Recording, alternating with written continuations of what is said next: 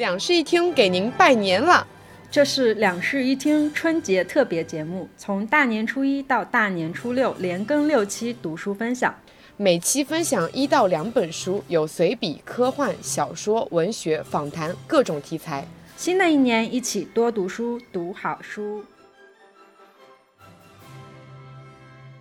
Hello，大家好，欢迎来到新一期的两室一厅，我是陈一日。我是 Sunny，今天是我们春节挑战的第二天。今天我们阅读的书，其实昨天已经预告过了，是上海译文给我们寄来的佐野洋子的《原谅我吧，我的猫》。嗯，之前的时候我们就已经分享过佐野洋子的《痛快的日子》。嗯，然后还蛮巧的，那一本其实是他在去世前然后写的一本随笔。原谅我吧，我的猫是他生平第一本随笔集。那你先来介绍一下这本书讲了什么吧。这本书呢，其实是带了一定自传性质的随笔集，它在这里面记录了非常多他人生不同阶段的一些小的故事。总体来说，其实是一个比较偏散文集的这么一个随笔集。呃，当中有他比较自卑的孩提时代，然后也有在北京和柏林度过的留学生活，还有他人生当中不同阶段和猫咪一些不可思议的缘分等等。嗯，刚才有简单的提到他的一个生平，他出生于一九三八年的中国北京，一个日本人在一九三八年出生在中国，嗯，就非常的有争议性。他的父亲是一个来华研究的日本历史学家，曾任北京大学的客座教授。他专业非常的有趣啊，他专业研究的是中国农村问题，所以大部分时间他的爸爸都在外面做田野调查，就是一直在那种北京的郊外，或者说是河北的农村里面，挨家挨户的去跟农民做一些访谈。最后他还出了几本关于农中国农村调查的书。啊，就是在这样一个背景下，他出生在了中国北京，但是在他嗯长到六岁的时候，那时候不是日本战败了嘛，他们全家人也不得不回到日本。他大学的时候就读于东京武藏野美术大学的设计系，这个设计专业非常的有名诶，因为我记得当时我看那个奈良美智的自传的时候，他也提到他也是在这个美术大学学的设计、哦。绘画，嗯。嗯，然后他后来就去了德国柏林学习石板画，所以就是能在他的一些绘画的风格里面看到没有那么柔和的线条，我觉得可能是跟他当时学习石板画是有关系的。他的一生里面结过两次婚，也离过两次婚。她的第二任丈夫非常的有名，你肯定知道，是古川俊太郎。哦，是诗人。对，然后在二零一零年的时候，他因为乳腺癌在东京去世了。嗯嗯，这就是他比较简单的一个生平。就是我们刚才有提到说，他不是在北京的胡同里面度过了他人生的最初的六年嘛？所以其实他的童年记忆都是围绕着中国、围绕着北京来展开的。然后那段经历，我觉得也深深的影响了他后续的绘画也好、写作也好，包括在这本书里面，他也反反复复的提到他那些孩童时候的记忆。嗯，之前佐野洋子在一个公开的采访当中，他说自己要创造一个关于北京四合院的作品，就是要表现他自己在儿时童年时期在四合院里面的生活，还挺有意思的。嗯，他有说过，他希望人生的最后一部作品是以四方形的天空为题的，因为那个四合院望上去不就是四方形的天空吗？对，包括他最后一次来北京，我看到有个采访也说，他那时候其实身体已经非常非常的不好了，然后他就是哪里都不想去，他就跟他的联络的朋友说，你就带我去一个四合院吧，然后他就在那个四合院的宾馆里面，从早上一直坐到了晚上，一直看着四合院的天空。嗯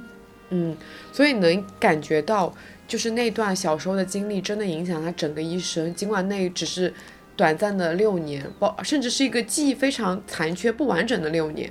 对，嗯，然后在这一本书里面收录了他十四篇很有意思的随笔。这些随笔它可能有一个固定的主题，但是它在上文跟下文之间其实没有非常强的一个关联性。嗯嗯，那我们就来聊一聊这十四篇随笔的一些内容吧。我们各自挑几篇，就是我们觉得比较喜欢的文章，可以单独拿出来讲一讲吧。嗯嗯，那我先讲一篇是叫做《从天而降》的随笔，我不知道你对他有没有一点印象。他的这一篇开头说的是，小的时候会很喜欢在下雨天跑到屋外，然后张开嘴去接雨水。嗯，冬天的时候会想要张开嘴去接雪。嗯，但是雨水在他嘴里不是甜的，但是雪在他嘴里面却是甜的。然后呢，他小的时候因为物资匮乏嘛，所以实在是太馋甜味的东西了，所以那个时候院子里面积雪的时候，看上去就很像是一座白糖山。呃，在那个年代，白糖是一种非常珍贵的东西，非常奢侈的东西。对，然后他因为在张开嘴巴接雪的时候，发现哎雪是甜的，所以就想着说，那堆起来的白糖山是不是也是甜的？所以就扑上去趴在雪山上，把雪塞进嘴里，结果满嘴都是土腥味儿，很苦。所以后来他就不愿意相信雪山不是白糖山这件事情了，他就不再靠近雪山了，就改成透过窗子看雪。好像只要远远的望着那座小山，它就还是白糖山。明明说自己已经尝过了这个味道，但还依然觉得它是甜的。只要我看着它就是甜的。嗯嗯，这是他的这一篇里的第一个故事。然后在后面的几个故事当中，分别讲了他在不同地方遇到的下雪、下雨的经历，还有一个受骗的经历。我对这个故事印象也很深，就是他在冬季下雨的夜晚，他遭遇了一个骗子。这个故事是怎么样的呢？是他当时想要早点回到小姨家的时候，有一个女人叫住了他，问他说：“东京站怎么走？”然后他说：“从这里坐公交车到市谷，再换成国铁。”然后那个女人告诉他说：“他是一个大学生，要回到父母所在的伊东去。可是途中在池袋的时候，他把钱搞丢了。然后作者觉得他应该是个骗子，但是又觉得他很可怜。”所以在后来一系列的挣扎和这个心理斗争之后，他把自己身上所有的生活费都拿给了他两千块钱，并且把他送上了车。然后看着他的背影离开的时候，他突然间意识到我被骗了，就是那个背影把他和那个女人之间的联系干净利落的斩断了。尽管说在这之前，那个女人一再。向他表示说：“我明天一定会还钱的。”非常礼貌地冲他鞠躬，然后冲他感谢，告诉他说：“我一定会把钱还回来的。”可是，在他离开的那一瞬间，他突然间意识到了，哦，这是个骗子。就是他拿了这个故事来做前面这个白糖山的整个整一篇的结尾，还挺有意思的。其实我觉得就是一种，呃，生活里面遥远的可以看着的支撑，嗯。被骗的这个经历，其实和前面白糖山的这个隐喻是有一点相似的。尽管说我们心底有一个声音告诉我们说事实是什么样的，但是依旧会不自觉的去相信一点美好的东西。嗯，刚才你讲到那个故事里面，我对那他受骗的整一个经历其实也印象蛮深刻的。嗯，尤其是他其实整个过程里面都非常的相信那个小女孩。直到他最后把小女孩送上了车，然后小女孩跟他说，他嘴上说的是我一定会再回来见你的，可是事实上，他上了车以后给到他的是一个背影，而不是跟他说跟他招招手。因为如果说我们正常跟人告别，肯定是上了车以后会继续跟那个人隔着车窗告别嘛。但是他没有做出这样一个动作，在那一刻他突然意识到自己被骗了。我觉得他被意识到自己被骗的这个节点很有意思，我就一下子有共鸣到。嗯。嗯，对，就是他其实前面有非常多的纰漏，就是小姨一眼就能看出来说，啊，整他这个一就这个人这个女孩子，她一定是个骗子，太多纰漏了。可是他的内心就是觉得相信人是善良的，人是真诚的，嗯，就忽略了前面所有的瑕疵，直到这一刻，他终于有了自己的判断。我觉得他小姨也蛮妙的，因为他小姨明明可以阻止这一切的发生，可是他。小姨却任由这个事情这样子发展下去了。嗯，我其实有想到，我以前在还在上学的时候，有发生过，也不是说类似的事情，就是有发生过像白糖山那样的事情。就是我觉得，我那时候一直都觉得，大家相处，小朋友之间的相处应该是很单纯、纯洁的，大家不会去搞什么勾心斗角，或者不会去搞什么背叛之类的事情。那时候应该很小吧？我记得。可能小学、初中，反正也已经没有什么印象了，对自己年纪。嗯，经常在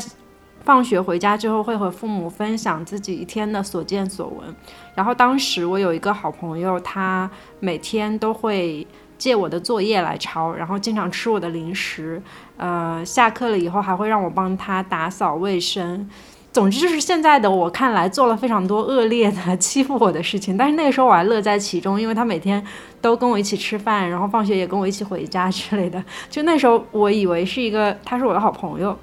嗯，后来我回家就跟我父母说了这些事情，然后他们就刚开始的时候其实有试图阻止我，就是以一些非常强硬的手段跟我说你不要跟他们来往了。但是我没有懂嘛，那个时候是什么意思？我还觉得我父母是在管教我，所以后来就一直继续在跟那个女孩子玩。但是到时间久了以后也会不舒服，因为经常在做值日的时候要一个人去负责两组的卫生，或者是要把他的包干区也做了。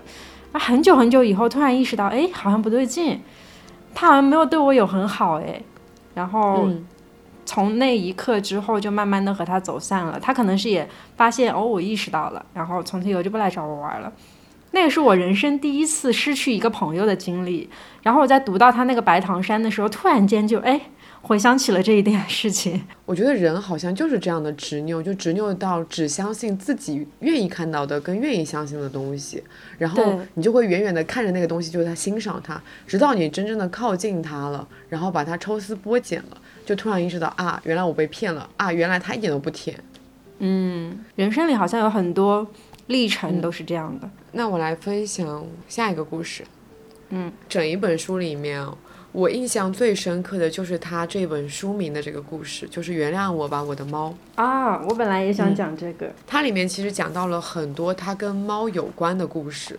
他认识的第一只猫是邻居阿姨养的一个小猫，后来猫去世了，他就看到了阿姨嚎啕大哭的样子。然后后来他回了日本以后嘛。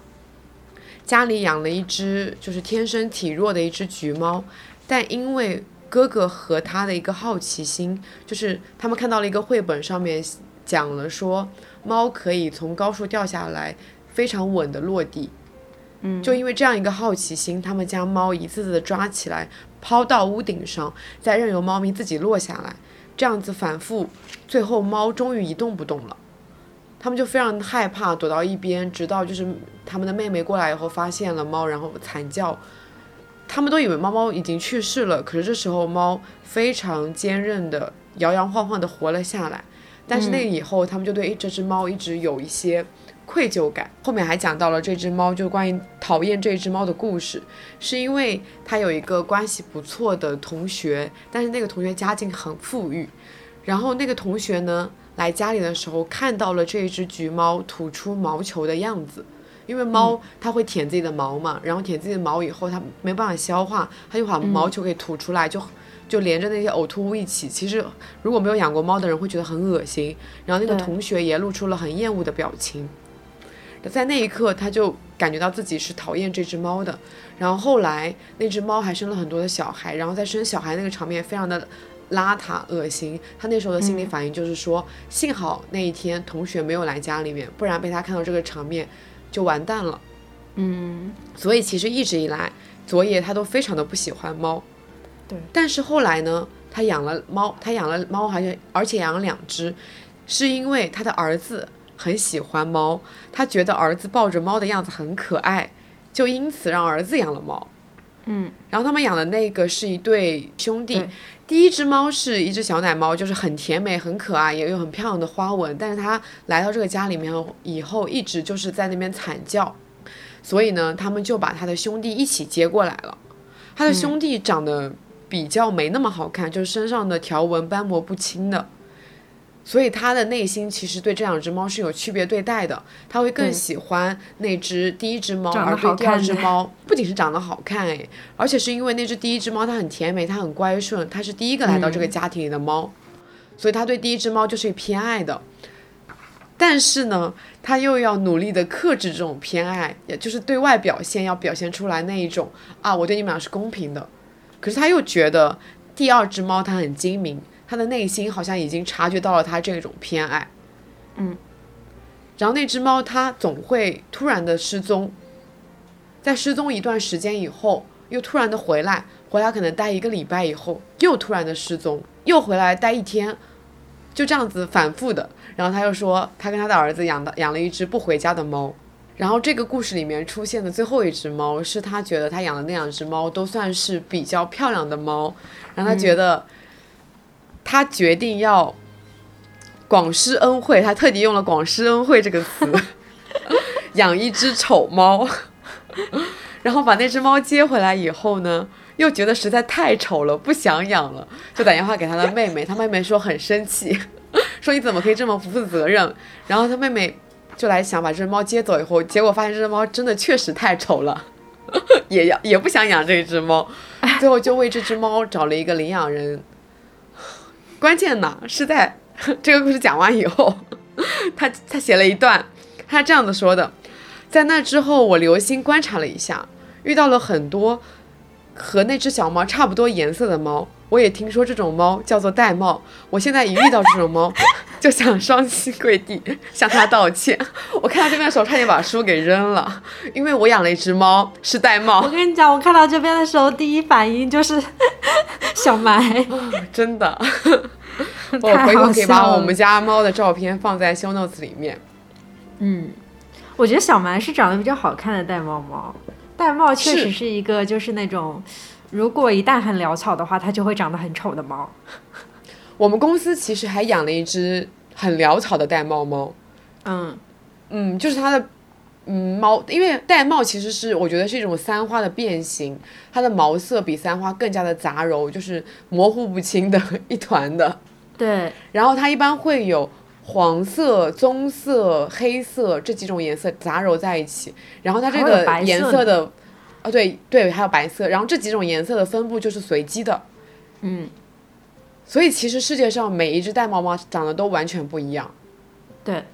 你不觉得这样子很有意思吗？就它每一只玳瑁猫都是非常独特的，一眼就能认出来它是玳瑁，它是这一只玳瑁，是这样，但是确实就是也是丑的五花八门，我觉得是世人不懂得欣赏玳瑁的优雅跟美丽，哎。好，你沉默了，你也不懂得欣赏。就怎么说呢？因为我真的看过很丑的玳瑁。哎，算了，这件事情就是见仁见智。我觉得，我其实我觉得任何一个品种的猫都还是有长得好看的，有长得不好看，很正常。对，然后我来形容一下我们家这只玳瑁是如何的出色。嗯，我们家这只玳瑁，首先它的脸是阴阳脸，就它的脸是比较平均的分布了。毛色一边是黑色，一边是，这个就是还是有点杂糅，但总体是偏棕黄色的，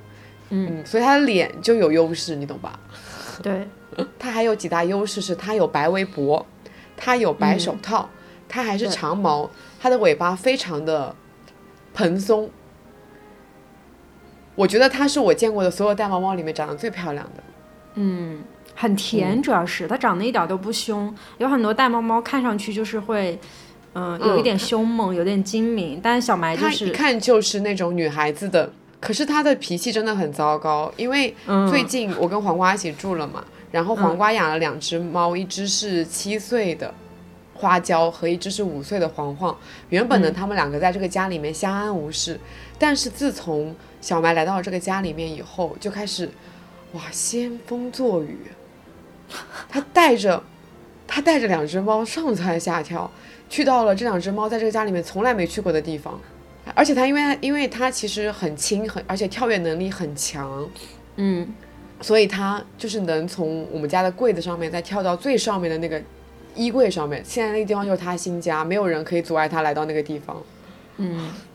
我觉得小埋最厉害的一点是，之前，嗯，你你在上一个家的时候，当时不是出过一件事儿嘛？这个也是我在看这本书的时候突然间想到，就是他们把猫从房梁上往下扔的时候，我突然间想起小埋那一次在你家从六楼上六楼摔下去，毫发无伤。是的，是因为那个时候还在风控期嘛，当时是开了窗户，想要看一下远处的物资什么时候运送到我们家楼下。嗯。看完以后，我就要进入到一个会议里面，我就忘记把窗户纱窗关上了。然后我在开会的时候，我们家猫突然撞到了那个窗台上，因为猫是那种很爱管闲事的动物，嗯，只要它看到窗户，它就一定会趴在窗户旁边观察外面的世界。所以养猫的人一定要注意它，对，一定要注意封窗。就是那次我真的是，我非常的后悔。然后他就站到了那个窗口，其实本来站到窗口他不会怎么样的，是因为我当时很害怕他跳下去，我就用手去抓了一下他，结果一抓，他害怕就往前冲了，他又掉了下去。哇，那一刻我觉得我不知道他有没有去世，我的心已经暂停了。你当时给我发那一句话的时候，我的心也暂停了。对，因为我们家住六楼，嗯，然后然后呢，就是，但还好，就是从六楼到一楼的那个整一个的过程里面有两次的缓冲，四楼有一个雨棚，二楼有一个雨棚，它就分别在雨棚那两个地方都我落了一下地，最后它稳稳的摔到了一楼的院子里面，但是一楼院子里面是没有住人的。所以我就赶紧冲到了一楼的另外一户人家里面，我跟他说我的猫掉到那个院子里面，说我能不能通过你们家院子翻墙、翻船、翻墙过去。他说可以，但是他最后没有让我翻墙，因为他说他们家那个板比较的松，比较的危险。那个大哥人真的太好了，他就直接帮我翻过去，把猫给带回来了。然后我把它带回家以后，因为它很脏嘛，我就先检查它有没有骨折。嗯，没有任何地方骨折，但他那时候只是害怕，我就先给他洗了个澡，擦干跟冲干了以后，我就开始检查它表面上没有任何的出血跟外伤，也没有那种，因为骨折会很明显，他的腿就会折掉嘛，就是没有任何的外伤。我这时候开始思考他有没有内伤了，因为风控我没有办法带他去宠物医院，我就联络了差不多十个左右的宠物医院的电话，很多是没有，有些是没有人接，有些是接了以后说他们现在没有办法接小猫。终于打到了一个电话，而且是当时我们住两室一厅的时候，那个家旁边的一家宠物医院，哦，跟我说，你先观察，如果说在二十四小时以内，猫咪有任何的异样，你再闪送把猫送过来。但如果说在这个期间里面猫没有任何的异常的话，就不用把猫送过来的。所以我就一直在观察它，时刻观察它的一些反应，比如说它肚子有没有胀大，因为如果肚子内胀大的话，就可能内脏是出血了。比如说它的眼白什么的，就是根据那个宠物医生跟我的指示，让我不停的观察。嗯，但最后就是它真的一点反应都没有。然后在一个多礼拜以后，就是解封了嘛，我就立刻带它去宠物医院看了，就做了一个全身检查，全身检查也告诉我它没有任何的问题。就可能除了因为不爱喝水，心脏有一点不好，所以要多喝水以外，我只我当时就感慨说，猫这个生物真的是太伟大了，神奇啊，真的。然后其实从这里我有点想引申一下到它的最有名的那个绘本，就是活了一百万次的猫。嗯，你在读这个故事的时候有没有发现，就是它这里面的很多的原型，比如说他认识的第一只猫是邻居阿姨的小猫，他说他看到。猫去世以后，阿姨嚎啕大哭的样子，在那个活了一万次的猫里面，就会有，就是每一个猫猫的主人，在它去世以后都会嚎啕大哭，然后把它埋起来。里面也有一个阿姨，就是因为它一直陪伴着它，然后在它去世以后嚎啕大哭。然后包括说，他不是后来养了两只猫嘛？第二只猫身上的条纹斑驳不清，我其实觉得他画的大部分的猫。都有这个特点，包括像那个活了一万次的猫里面，一百万次的猫里面，嗯，对，对，那个猫它就不是一只非常漂亮的猫，就是那种花纹、条纹斑驳不清的样子，是一只虎斑猫。嗯，虽然他不喜欢猫，但是他记得很多猫的故事，并且以此为原型画了很多猫，像在这本书里面。除了这个故事跟猫有关以外，其实，在故事跟故事之间也会插入很多他画猫的一些插画。嗯，我其实觉得他画绘本的风格也好，他画那些猫的样子也好，都不像是如果说我作为小朋友会喜欢的样子。而且，甚至我觉得那个活了一百万次的猫，其实小朋友是看不懂的耶。嗯，哎，你要不讲一下活了一百万次的猫讲了什么样的故事？好的，其实这是一个非常简单的绘本，如题它就是一只一百万次夜没有死掉的猫，曾经有一百万个人宠爱过它，有一百万个人在它死的时候为它哭过，但是呢，它是一只心非常冷的猫，它一次都没有哭过。它曾经当过国王、水手、魔术师、小偷，啊，小女孩，很多很多人的一只猫，但它活得浑浑噩噩，它对一切都漠不关心。但是有一天呢，它终于变成了一只。只属于自己的野猫，然后他爱上了一只白猫，他这个时候才知道自己是为什么而活的。直到有一天，他心爱的白猫死去了，然后这一只一百万次都没有哭过、没有死的猫放声大哭，哭了一百万次，然后安然死去，从此再也没有活过来。嗯，对，这是一个有关生死和情与爱的寓言。如果我是小朋友的话，我应该只能看到前面的部分。就如果说我用小朋友的视角来看这个故事，我就觉得哇，这只猫好厉害，它曾经是国王的猫，曾经是魔法师的猫，嗯，然后最后它爱上了一只猫。我觉得我只能看到这个部分。我自己在看这个绘本的时候，因为我其实就是前两天看的，我之前没有看过这个绘本。前两天要隐身，所以搜索了一下，然后大概看了一眼，看到最后那一幕，就是他抱着白猫放声大哭，张着大嘴，就是很狰狞的那个那一幅画的时候，突然间心头一痛，有一点难过，感觉在漫长的时间里面，终于找到了自己为了爱而活着的样子，很动人。我应该是很小的时候就看过这个绘本的，但是我对这个绘本的故事就跟我刚才讲到的一样，我只记得他活了一百万次。然后我这次再重新看的时候，然后我才意识到，原来是在讲一个关于爱的故事。对，其实他前面讲说他变成了谁的猫，谁的猫，我觉得他这有有我自己认为他是有在隐喻说他是什么样一个人，你懂吗？就是他是一个国王，然后他很爱战争，他是一个魔法师，所以他其实体验了一百万次的人生以后，但这些人生里面他都是一个孤独的个体，嗯，直到遇到了爱情以后，他变成了不孤单的，就是。你有没有发现，就是像在这种故事里面，最后的落脚点都会在一个爱，在一个羁绊上面。像我们读了很多次的《小王子》，我觉得也是诶，小王子》不就也是一个关于他去了很多个星球，遇到了很多个不同的国王，很多个不同的故事。嗯，但他始终思念着他那个玫瑰嘛。啊，说起来，我在看他的一些采访的时候，他有讲到说，他当时去投稿这个绘本的时候。其实出版社就拒绝了他，因为他说，你这个故事小朋友根本就看不懂，他就根本不会喜欢，你这就是画给大人的。你有没有觉得，就是我们现在其实越来越多的，我们小时候以为是专门给孩子看的东西，其实更适用于大人，大人更需要那些东西。我觉得这本活了一百万次的猫，对于我来说，它比较像是。就是还是猫本身啊。说到猫本身，我觉得在这一百万次里面，猫本身都是无法控制自己的存在的，因为它作为一个被别人爱着的，或者是被作为别人的宠物的一个个体，嗯，它的大部分生命其实是被控制的，被软禁在某一个地方，或者是被用来做什么什么，或者是大家把它当成什么。但是直到最后一次，它成为了一只野猫以后。他才拥有了生命的自由，这个时候他才有资格去爱别人。哎，我其实时常会思考，我的猫到底爱不爱我？哎，因为我觉得它不爱我。我觉得我的兔也不爱我。就是爱其实是一个互相选择的事情，但是在我们跟宠物之间的关系，都是我们自主的选择了我们的宠物，没有给到我们的宠物一个选择权。对，所以我们应该也允许它不爱我们。是的。哎，其实关于刚才那个问题啊，我有思考过，说猫到底是作为一只家养猫，然后活在一个有庇护的环境里面，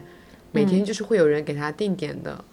喂食喂水，它永远就是衣食无忧，比较快乐，还是说在外面做一只可能会风餐露宿、会打架，也可能会突然死掉的一只野猫比较幸福？我觉得你很难定义一个猫个体的幸福和不幸，哎。但是因为我觉得我们作为养猫的人，我们总在觉得我们就是在广施恩惠，你懂吗？好，我们就觉得我们在做一个广施恩惠的行为，我们养了这只猫是对它的一种负责，对一种负责。但是在这个故事里面，他佐野洋子却想告诉我们说，可能猫作为野猫，它是更幸福的，提供了一种不太一样的思路吧。我觉得是各种的猫都有自己不同的性格，有一些猫就是适合做家养啊，比如说布偶，你把它扔到郊外，没没过多久它就死掉了。但是有一些猫它其实就是野猫嘛，它可能就在人类那里得不到它原有的天生自由的那种幸福感，所以，嗯，不能放到同一性来说吧。但是它给我们提供了一些不太一样的视角，就是我们好像不是在养一个宠物，就一定是在给它一定的恩惠，也许是在软禁它的自由，也说不准。嗯，说到玳瑁，我想到说，呃，其实我们家还在散养一只玳瑁，叫名字叫做小帽子，但它其实是原来是有一个妈妈的，妈妈叫帽子，然后妈妈生下了一窝玳瑁，但是目前妈妈也不会再来了，现在只有小帽子会定点的来我们家门口那个流浪的那个棚，就给它喂一些猫粮，只有它会时不时的来这个家里面吃一些猫粮了。嗯，它就是那种传统意义里面想象里面的那种玳瑁。哦。嗯，花色比较的不均，然后很瘦弱。我还有一个很喜欢的故事是那个在柏林的故事，那个标题我不会读，它是一句德语，叫《黑色的心》，你有印象吗？我有印象，我对那个词有印象。这个故事我觉得。感触很深，是因为有很多场景我都特别有共鸣，而且我在当中有看到一些他自己成长的印记，让我突然间对他呃刚开始的一些文字和他最后结束的文字造成的反差有了一点理解。这个故事讲的是他在柏林居住的半年里发生的故事。刚开始的时候，他居住的那个地方呢，总能看到一位老妇人，然后就引申讲到了说，在柏林这个地方。德国的整个文化里面，大家都是独身主义，呃，就是不会去和家庭联系的如此紧密。很多人到了老年之后，就是一个人生活，或者到了青年之后，就会离开这座城市，然后自己一个人去漂泊，去建家立业。所以人们跟家庭的羁绊都不太深。我在那个故事里面印象最深刻的是他刚到意大利的时候。他到那时候去米兰嘛，他吃到了米兰的食物，他在那边说太好吃了，然后在那边吐槽说 德国怎么可以这么难吃。对，他在德国的时候每天就只吃一顿饭，然后到了意大利之后，吃到好吃的食物泪流满面。说真的，我真的很好奇德国到底有多难吃，因为但凡去过德国的朋友都跟我说德国很难吃。对，很难吃。我因为我只是。我只是路过柏林而已，当时就只是路过，在那边玩了两天，然后当时的那个食物都已经，让我就是深切的反思了，我到底为什么要在这个地方，就这种事情。我们说回来啊，就是这个故事里面后面呢，他又讲到了一个人叫做李先生，这个李先生呢是一个商人，他是一个把家乡的财产全部都变卖出手，然后拿着一大笔钱远渡重洋来到了欧洲的这么一个商人。他在里面说到说，家乡对于李先生来说，可能是一个非常遥远的存在了，或者说家乡里已经没有关系亲密的亲人了。然后，但是当李先生一起出现在他的同乡面前的时候，他会不由自主的意识到，就是佐野洋子会不由自主的意识到自己是一个日本人，但是李先生并没有让他产生这样的意识，所以他就感受到了李先生的孤独。然后，无论他在李先生面前做什么样逾矩的举动哦，就是比如说，呃，这个李先生他有一天穿着长礼服，他下面的那个长礼服的下摆的衬里像裙带菜一样垂了下来。然后他在李先生跟他满怀热情讲话的时候，拿了剪刀把他的下面的裙带菜都剪了下来。李先生依旧是很热情、很有礼貌的跟他说：“用心了，用心了，谢谢你。”总之是一个很奇怪的人。然后再往后呢？他寄宿的那个房东的阿婆已经有七十多岁了。然后有一天呢，他发现他躺在全身赤裸的躺在自己那个天鹅绒的沙发上面，正在往身上铺着白色的散粉。然后他是大惊失色，想要把门关上，但是没有想到房东阿姨招手叫住他，然后一边专注的铺粉，一边跟他讲话，所以他就非常的震惊。他更吃惊的是，哪怕都已经七十岁了，依然会依然在铺着粉的这样一个夕阳的阿婆，她的皮肤呈现出淡淡的桃粉色，异常的妖艳。嗯，就是在这个过程当中，突然间体会到了异国人的一些和他不一样的东西。嗯，这个故事我觉得最动容的是他在异国遇到的这么多，让他自己。世界观有一点颠覆的，或者是从前从来没有见过的场景。以后他来到了第二个他喜欢的国家，就是米兰。他说他自己在米兰度过了非常欢乐的时光。但是很多年以后，他说，如果能够再来一次其中某一个城市的话，我想我还是会诚惶诚恐的前往那个曾经拒绝了我、令我十分憎恶的柏林。嗯，因为他已经把柏林当成了一个类似于第二故乡的存在。对，尽管他那边留下了很多没那么开心的事情，觉得在那边食物很难吃，但是也同样有非常多印象深刻的记忆和有趣的人。我觉得他在柏林的整一段经历，就是这整个叫做《黑色的心》这一个故事，在我看来是一个很有生命力的故事。我自己其实。呃，有过很多异乡经历嘛，但是大部分时候是旅游，没有说长居的这种经历，所以我觉得我看世界的程度没有他这么深，就是不会说观察到某一个人如此细致的场景。但是我也经历过一些我生命里从来没有发生过的事情，比如说我曾经去到过一个裸体的海滩，就是那种比基尼海滩，但是大家全都完全不穿衣服。嗯，那个场景，因为那个时候其实我也是大惊失色，但是后来逐渐接受了，并且和我一起同去的美国朋友告诉我说，这是非常平常的事情，你可以诚实的面对你的身体。就在那一刻，我突然觉得有某种东西侵占了我。嗯，感觉是一样的，就是明明是一种奇怪的，然后让我觉得有一点羞耻的感觉，但是很久以后回想起来，会觉得那座城市带给我的东西，可能远远不只是一段经历那么多，我还蛮怀念那段日子的，是一种文化上的冲击。对，感觉和他一定程度上面达成了一点默契，在读这一篇的时候，想起了很多东西。我至今还没有看过这种场景，我也想感受一下这种文化视觉上的冲击。我自己觉得他在这个《黑色的心》里面讲到的这个故事，让让我突然间理解了他在这一本书和最后的那个《痛快的日子》里面展现出的截然不同的两种人格是究竟是怎么一回事儿。因为我在读这本书的时候，有一个很强烈的感觉是，我觉得他这本书的。整个笔锋或者是文风都还蛮谨慎的，就是没有后期的那么。我觉得他整一本书很拧巴，他很敏感，很小心翼翼，在这整一本的随笔集里面，是吧？他跟那个我们看到的就是《痛快的日子》里面完全不一样。他在那个时候已经是一个非常，真的跟标题一样，非常痛快、敢说敢言、很直白的面对自己。他已经活成了那个可以当着别人的面。往身上赤裸着往身上扑粉的那个七十岁老太太，嗯，但我觉得在这一本就是原谅我吧，我的猫里面有一点特别好的是，他对自己非常的诚实。其实我们很多人在年轻的时候都是很难做到去很诚实的面对自己身上的一些，呃，看起来是人性弱点的点的，因为他在里面其实写了非常多。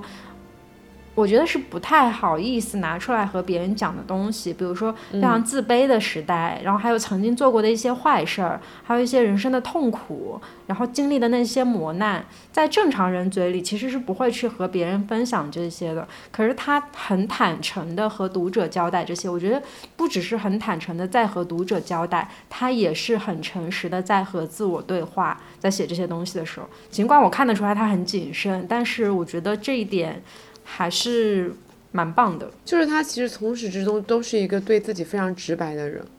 嗯，我觉得他写这种东西出来不是为了给谁看诶，而是为了给自己看。很多东西都是像是日记一样的存在。前期跟后期的差别其实是在于，他原来处于这个阶段的时候，他可能很多事情还没有想明白，他觉得很多事情我可以讲出来，但我会反思说。这个行为是不是正确的？他说他还是带着一些反思的想法在嗯写这件事情。可是到了后期，他作为一个上了年纪的老太太，她把所有的人生的道理都想明白了，已经没有什么东西可以桎梏住她了。她更加诚实的面对自己了。嗯，我今天在查他的生平资料的时候，查到一个嗯他的另外一套书嘛，然后有一个人有一个旅日华人作家，我不知道你知不知道，叫毛丹青。嗯。他在读完就是他的另外一套那个四本书的时候，那个四本书分别是在作为杨子人生不同阶段写的四本，也是类似于随笔集的书。然后毛丹青在读后给他的一个评价是说，直面与透明是佐野洋子作品的最大特征，他的笔下直面的是人的灵魂，而不是外表与浮云。对，其实这个是我特别想要跟你聊的一个点，是因为我觉得他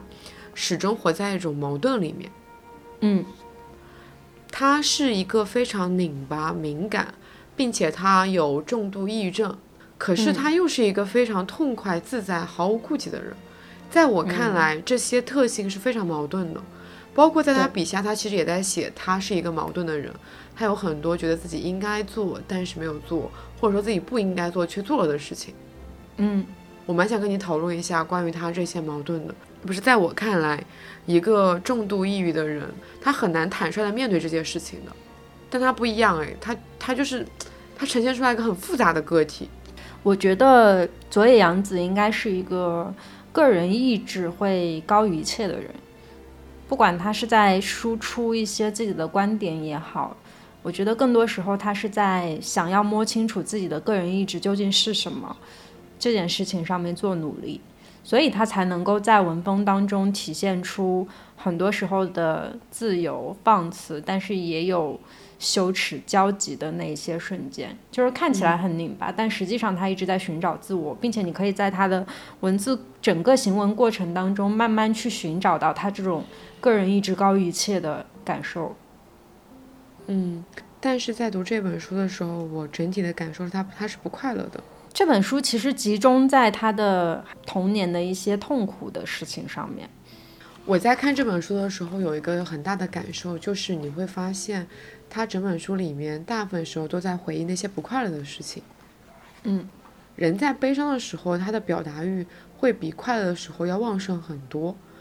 嗯，就是快乐，它是一种发生的时候会比回忆更强烈的东西，一种情绪。但是悲伤是那种你在回忆的时候会比发生时更痛苦。你在发生的那一刻其实挺闷的，你就什么都没有准备好，你就要接受那一刻的结果。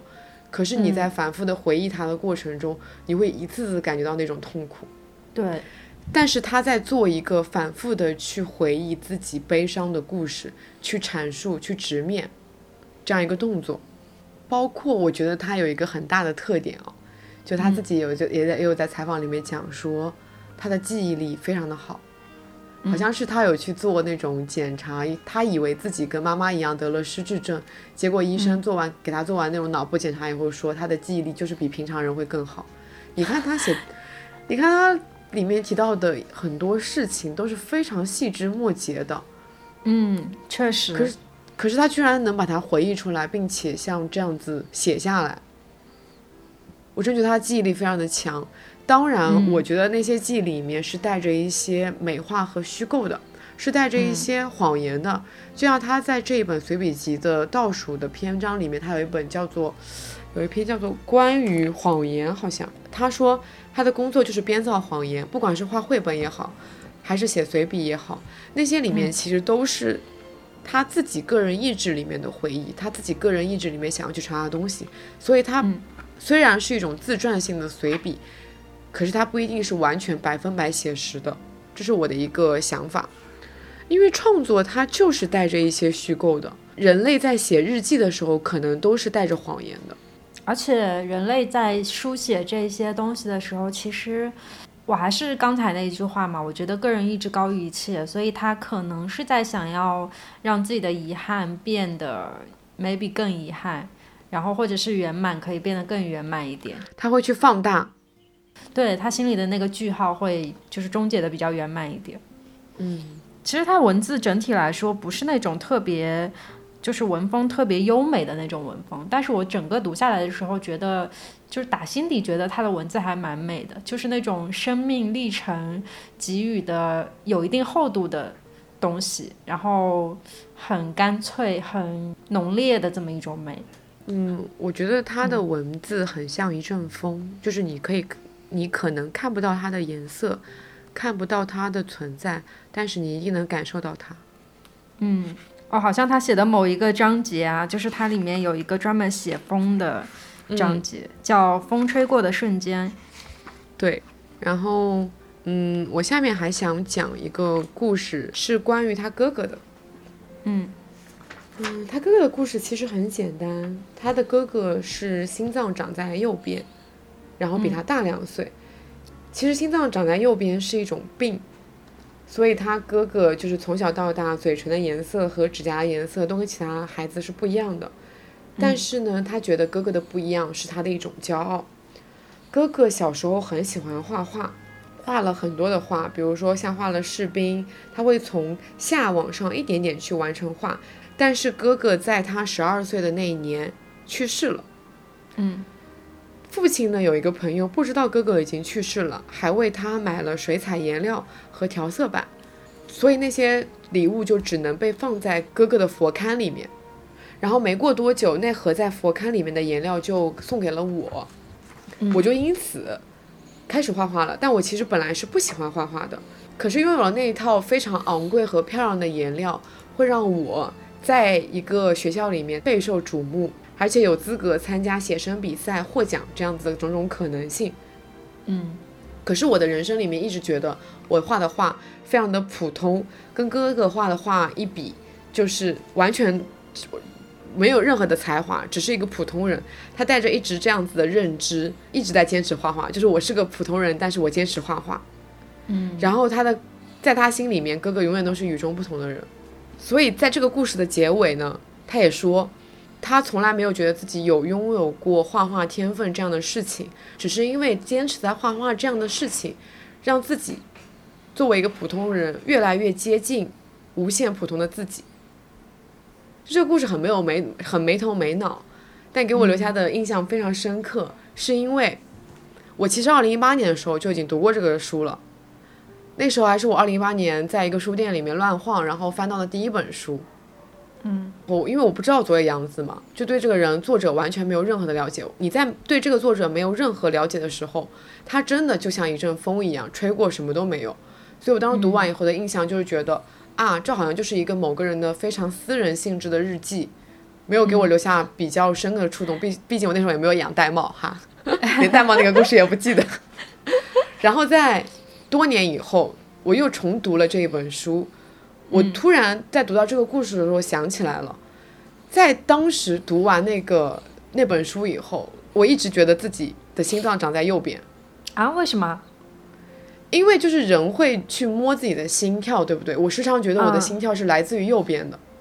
就我在左边，我经常摸不到我的心跳，然后我就能在右边摸到那些震动的声音。所以我在看完那个时候，他给我提供了一种思路，说有没有可能我的心脏也长在右边？当然后来我理性的思考了一下，想说我以前年轻的时候做过心电图，医生没有跟我说我的心脏长在右边，所以我的心脏是长 正常的长在左边的。然后在那一刻，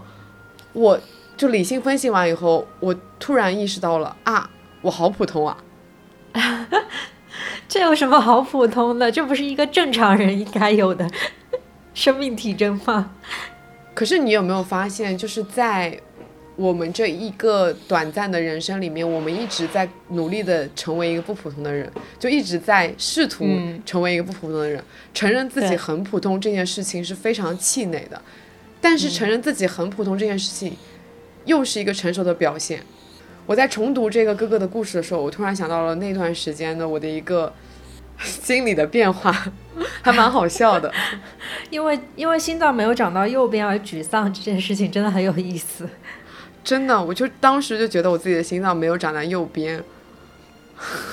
就真的瞬间觉得自己不特别了，就没有办法特别了。因为我有一瞬间燃起了一种希望，说，哎。哎，我准确来说是这样子的，在读那个故事之前，我其实一直怀疑过自己的心脏为什么老是只能在右边感受到它那个震动。在读完那个故事之后，我突然意识到，哦，原来心脏可以长在右边，我可以这么独特。可是，在理性思考以后，我又我又失落的觉得，哦，原来我没有那么独特，就很像这个故事里面的佐野洋子啊。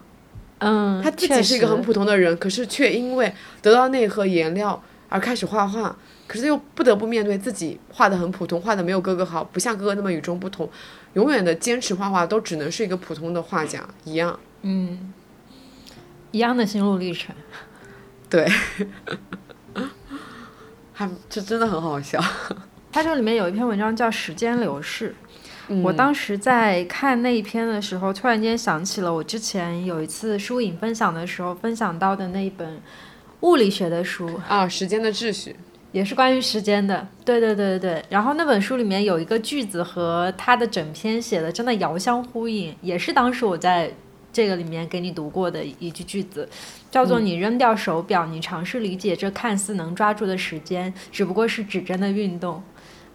感觉我有了一种他是不是读了这句话，然后写出了这一篇短篇的感觉。嗯，那个这整个故事我其实印象也蛮深刻的，它里面讲了很围绕时间讲了很多有关的故事，比如说什么牛郎织女啦，还有他以前买过的表啊、钟表啊什么的。那里面我印象最深刻的是他小时候央求他爷爷给他买一块表，但收到的表就是仿佛蒙着一层雾，塑料表带也不是很鲜亮，而且总是到了十二点整就会停。然后他小姨跟他讲说：“你这块表是爷爷从当铺里面给你换来的。”后来呢，他自己买了一块便宜但是时间很准确的表，可是就是因为很穷嘛，就是为了当钱，就把表送去了当铺。然后有了钱以后，又把表给赎回来。这样子反反复复，就相当于和当铺用表去抵押了，然后来借钱。后来这块表也变成了门，就也变成了他小时候那一块，就是蒙着一层雾、不太准确的一块表。他就觉得，表在当铺里面其实是记录了他贫穷的、羞愧的那一段时间。这个故事让我印象很深刻。对你发现没有，就是他经常在写这些，嗯，互相之间看起来没有什么关联的。故事的时候，又能够把其中的细节都记得很清楚，而且能够把遥远的记忆相连接。哇，我觉得这真的是一个很了不起的技能。对，所以他的记忆力比普通人好百分之二十。唉，好羡慕啊！那肯定考试考得很好，学习肯定也很好。他根本就不是普通人。确实，嗯，在这个整一个关于时间流逝的故事的结尾啊。我非常喜欢他的结局。他说：“这样一个小小的机械，应该支配悠久的时间吗？而且还发出滴答滴答刻薄的声音。”在这一句以后，他说了一句：“我现在没有钟表。”我觉得也跟你刚才提到的时间的秩序里面，现在让我们扔掉钟表，嗯，是一个遥相呼应的感觉。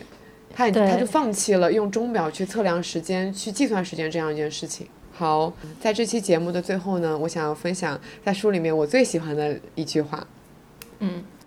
他这个篇章呢叫做“人终归要吃东西”，我不知道你有没有印象？不愧是你，我知道，我有印象。他这个故事是讲了说他在机场遇到了一个陌生人，然后他跟那个陌生人交换了喜欢的食物的做法。嗯，我看到那个。段的时候真的瞬间馋了，他跟那个陌生人分享的是秋刀鱼的做法，秋刀鱼饭的做法。他说把整条秋刀鱼放进煮饭的锅里，再把青蒜叶子随便切碎，加上酱油和饭一起煮饭。饭好了，夹住秋刀鱼的头拎起来，整条鱼骨就干净的剔出来了，鱼的内脏也搅拌在一起吃。然后那个陌生人就回馈了他另外一道味噌金花鱼。你知不知道味噌是读味噌的？啊，味噌真的吗？对啊，你答味你打味噌是打不出来的，但是读味噌又很奇怪，对不对？味噌。对啊，还真是味噌哎。对啊，嗯，好，我要继续读。然后那个陌生人呢，又给他分享了另外一道菜，他说他很喜欢吃味噌青花鱼和萝卜一起炖的那种，挑小一点的鱼切成大块，和萝卜一起用味噌炖上。要小火慢炖，我喜欢带点甜味的。在这段故事之后，他们就分开了。但是呢，他之后每一次做秋刀鱼饭，然后别人夸他秋刀鱼饭好吃的时候，他总会想起那个陌生人跟他分享的这个味噌青花鱼萝卜。嗯，这一整段是我整本书里面其实印象最深刻的，因为他这个跟食对食物的描述真的，嗯嗯，很馋人。你记得在那个痛快的日子里面，他也有就是分享很详细的分享，就是一个菜的做法。